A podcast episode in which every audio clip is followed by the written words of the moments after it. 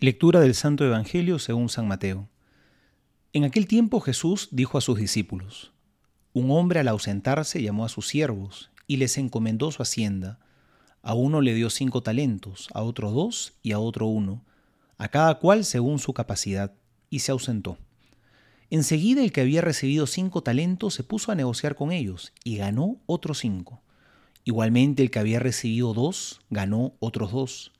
En cambio, el que había recibido uno se fue, cavó un hoyo en la tierra y escondió el dinero de su señor. Al cabo de mucho tiempo, vuelve el señor de aquellos siervos y ajusta cuentas con ellos.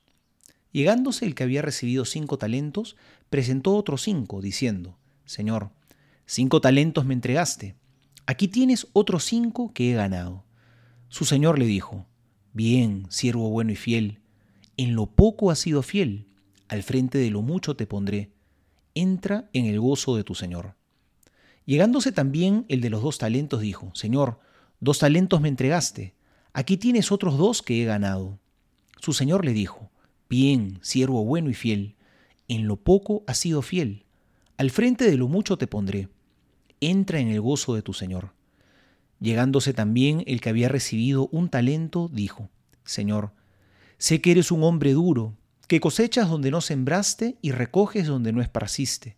Por eso me dio miedo, y fui y escondí en tierra tu talento.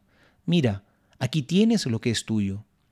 Mas su señor le respondió, Siervo malo y perezoso, ¿sabías que yo cosecho donde no sembré y recojo donde no esparcí?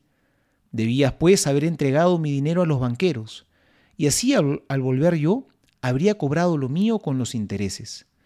Quítenle por lo tanto su talento y dénselo al que tiene los diez talentos, porque a todo el que tiene se le dará y le sobrará, pero al que no tiene, aún lo que tiene se le quitará.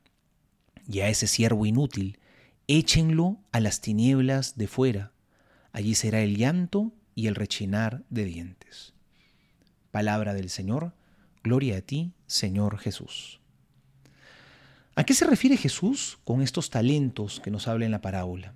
Nosotros estamos acostumbrados a usar esa palabra, talentos, para referirnos a distintas habilidades que hemos desarrollado en la vida, como por ejemplo jugar bien al fútbol, alguien que canta bien o que es muy inteligente, etc.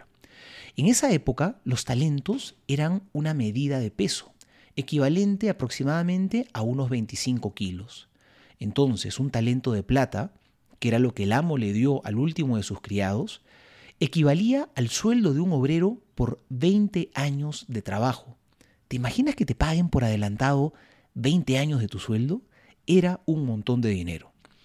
Entonces, ¿a qué clase de talento se refiere Jesús en esta parábola? Creo que no se refiere tanto a ciertas habilidades ganadas, porque creo que el último día Dios no nos va a preguntar, ¿no? Bueno, a ver, ¿qué tan bien jugaste al fútbol, ¿no? O qué tan bonito bailaste, o a ver qué tan inteligente llegaste a ser, o cuántos doctorados obtuviste? Yo no creo que nos vaya a preguntar eso. Hay en cambio otros dones muy valiosos que también Dios nos ha confiado, que de esos creo que sí nos va a pedir cuentas, como por ejemplo el don de la fe. Porque la fe es un don poderosísimo, es un regalo inmenso que mueve montañas, que puede cambiar el mundo para el bien. El último día, cuando estés cara a cara frente a Dios y te pida cuentas de ese don que recibiste, ¿qué cosa le vas a decir? ¿Tu fe ¿La has cultivado? ¿Ha crecido? ¿Se ha multiplicado? ¿O se la vas a devolver a Dios tal cual la recibiste? Quizá más bien la hemos dejado enterrada y no ha crecido mucho en nuestra vida. Ojalá podamos hacerla crecer. Podamos ser de esos a los que Jesús llama en el Evangelio, siervo bueno y fiel. A veces podemos pensar que somos buenos y fieles porque no hacemos cosas ni malas ni graves. Pero imagínate que tuvieras un trabajador que no te roba ni le hace daño a nadie, pero tampoco cumple con su deber.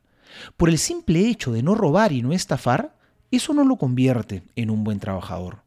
El siervo bueno y fiel no es el que no roba y no hace daño a nadie, sino el que ha hecho que su fe, que su amor a Dios, vaya creciendo a lo largo de los años.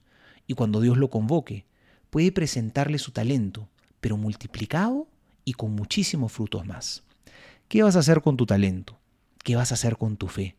No te la quedes guardada, porque no es solamente para ti, no es para que quede oculta bajo la tierra. Sácala.